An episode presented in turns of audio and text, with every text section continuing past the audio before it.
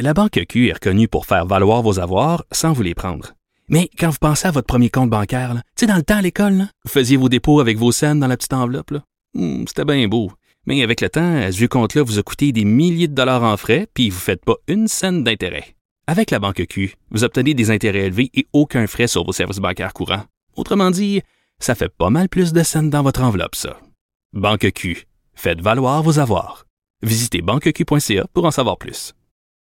Euh, on va tout de suite, on va revenir là, sur euh, l'énoncé économique, euh, la mise à jour économique euh, ce matin à Québec avec notre prochain invité, mais je veux lui parler de plus que ça. Je veux lui parler de son printemps ensuite. Alain Laforêt, correspondant TVA Nouvelle à l'Assemblée nationale. Salut Alain. Salut Mario. On, va se parler de ton printemps, mais commençons là, parce qu'il est immédiat, la mise à jour économique. pas d'énormes surprises quand même. Hein? D'ailleurs, le gouvernement avait déjà donné sa, sa fourchette pour ce qui était du déficit. Ouais, mais oh, c'est un déficit historique quand même, Mario. C'est la troisième ah fois que le Québec écrit à l'encre rouge aussi, euh, aussi intensément. il a appuyé fortement sur le crayon, puis on peut comprendre avec la pandémie. On a quand même arrêté l'économie euh, pendant euh, huit semaines, ce qui fait 40 C'était quoi le, déficit précédent, le plus gros? C'était-tu 2009, 10, 11?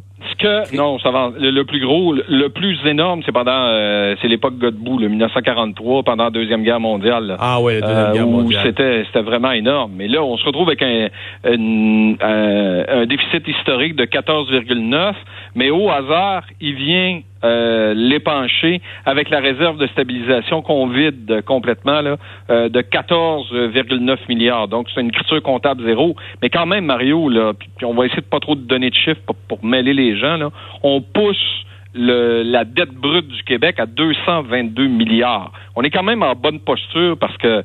Euh, parce qu'elle baissait depuis plusieurs années. Là. Oui, c'est ça. Carlos Shaitan a fait un excellent travail. On a, on a crié beaucoup contre l'austérité euh, à raison euh, dans certaines situations, mais ça a permis de placer le Québec dans une situation où il ne va pas se retrouver avec les culottes à mi-jambe parce qu'il y avait des réserves qu'on avait actuellement. Puis les dépenses ont été énormes. On parle de, de 28 milliards de dollars que le gouvernement a engagés là, dans l'ensemble de ses frais COVID, mais spécifiquement au niveau des dépenses, c'est 6,6. 3,7 en santé, 1 milliard euh, pour les travailleurs, 1 milliard pour, euh, euh, c'est-à-dire 1 milliard pour les travailleurs, 2 milliards pour aider les entreprises, puis les, les, les fameux équipements, les blouses, les masques, les gants, Écoute, Mario, ça a coûté 2,3 milliards de dollars uniquement ça. Là. Et là, tu as entendu la nouvelle qui est sortie il n'y a pas si longtemps. Là, le, la santé publique a décidé euh, de réclamer des tests à tous ceux qui vont aller dans les centres hospitaliers parce que les tests, ça fonctionne pas. on était 4-5 000, puis on va aller plus haut que ça. Mais ça a déjà coûté 27 euh, millions de dollars au gouvernement les tests. Puis on a une réserve de 200 millions d'ici la fin de l'année pour faire 20 000 tests par jour. On est loin de ça actuellement, mais c'est pour ça probablement que le gouvernement a décidé euh, d'essayer d'aller tester les gens où ils sont, c'est-à-dire dans le réseau euh, de la santé. Au niveau des réactions des oppositions, hier, euh, hier après-midi, à pareille heure, je parlais à M. Létard qui disait ce qu'on attend beaucoup, nous autres, les libéraux, dans le budget, euh, sont des mesures directes d'aide aux petites entreprises, aux PME, mais surtout aux, plus petites entreprises. Euh, L'opposition dit quoi là-dessus aujourd'hui? Ils sont déçus? Écoutez, euh, honnêtement, là, j'ai pas eu le temps de voir ce que les oppositions ont dit, mais hier, ce qu'on voulait, c'était un plan de relance d'un milliard du côté euh, des libéraux, et c'est pas là actuellement. Ce qu'on fait, c'est beaucoup sous forme de prêts. Euh, ce qu'on nous dit, c'est que le retour à l'équilibre budgétaire, c'est dans cinq ans, puis ça, c'était prévu dans la loi euh, sur euh, l'équilibre budgétaire jusqu'à maintenant. on nous dit également, et ça, ça a été un engagement qui a été repris aujourd'hui par le ministre des Finances, il n'y aura pas de hausse de taxes et d'impôts. Les Québécois sont assez taxés, même qu'il a devancé la réduction de la taxe scolaire cette semaine, ce qui veut dire qu'il y avait encore de la marge de manœuvre pour essayer d'alléger le fardeau fiscal euh, des Québécois.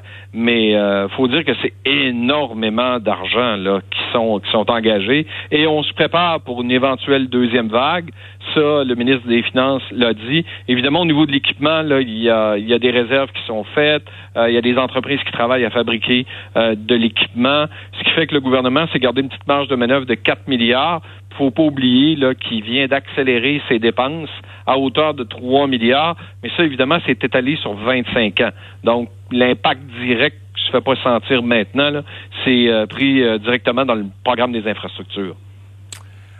Alain, je veux qu'on te parle de ce printemps, unique sûrement pour toi parce que tu as été le témoin privilégié euh, d'un quand même d'événements complètement fous à l'Assemblée nationale. Si on se reporte, parce que là, on a une, mise à jour euh, budgétaire, euh, si on se reporte au budget lui-même, mardi 10 mars, euh, c'était un budget dans lequel le gouvernement du Québec mentionnait même pas la COVID, le coronavirus. On trouvait ça un peu bizarre. Millions, il, y avait, il, y il y avait une ligne 200 millions pour le, la COVID parce qu'on savait que ça s'en venait. Ouais, mais, on voyait pas. Mais deux jours après, le jeudi, vous êtes convoqués, les journalistes de la tribune parlementaire, à une première de ces conférences de presse extraordinaires. Oui, et, et c'est là qu'on a compris qu'on aurait pu avoir un méchant problème le 10 mars.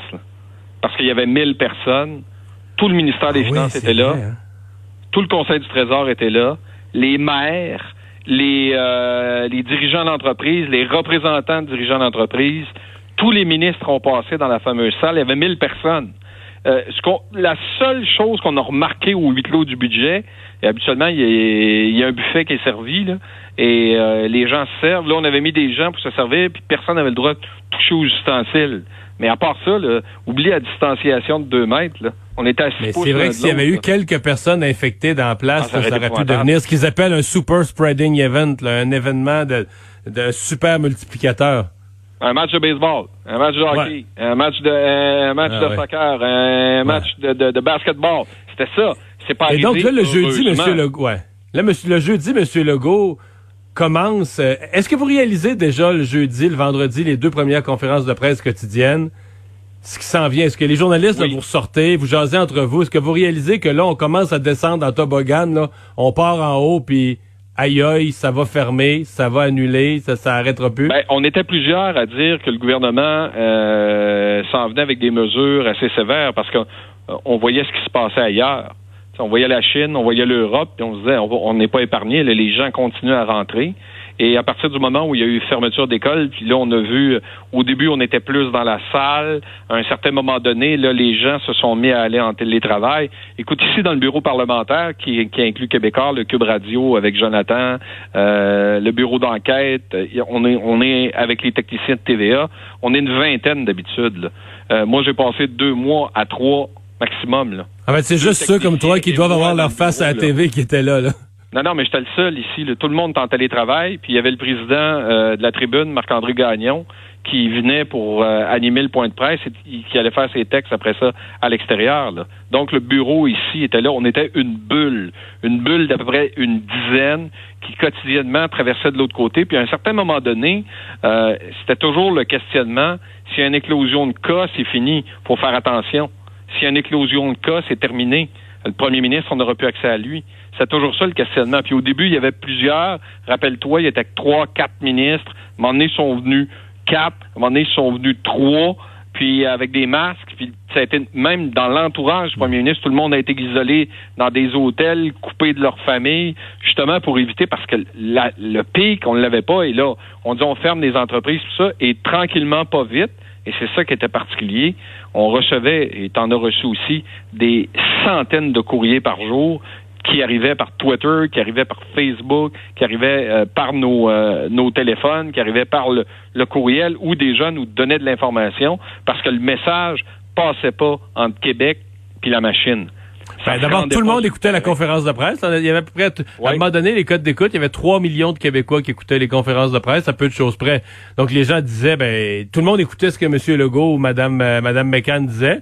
Et s'il travaillait dans un hôpital, il disait, ben là, c'est pas ça pas tout qui se passe sur le terrain, là. Il nous, il, lui, il dit ça, mais c'est pas comme ça. Pas... Et, ça, c'était une des difficultés du gouvernement, l'écart entre...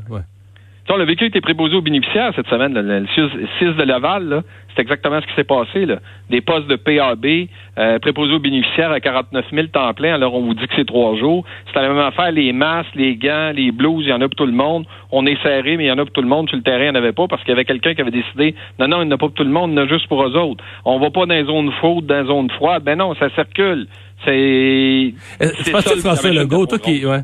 François Legault, toi qui le côtoie, des fois vous voyez ses, ses, mimiques, ses expressions, sa face, même quand la caméra est plus sur lui. Tu penses qu'il ressort de son printemps frustré de ça?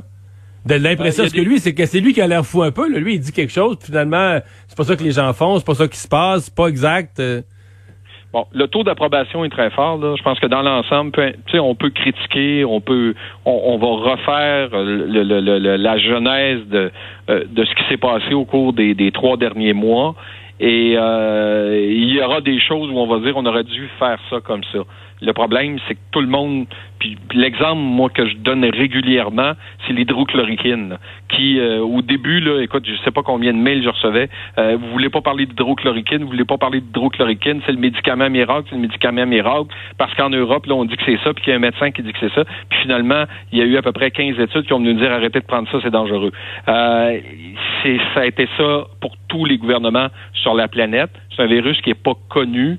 Euh, il y en a qui pensent encore que c'est une simple grippe. Euh, c'est loin d'être une simple grippe. Si on regarde le taux de mortalité, c'est sûr que c'est pas des gens de 20 ans qui vont décéder, c'est très peu.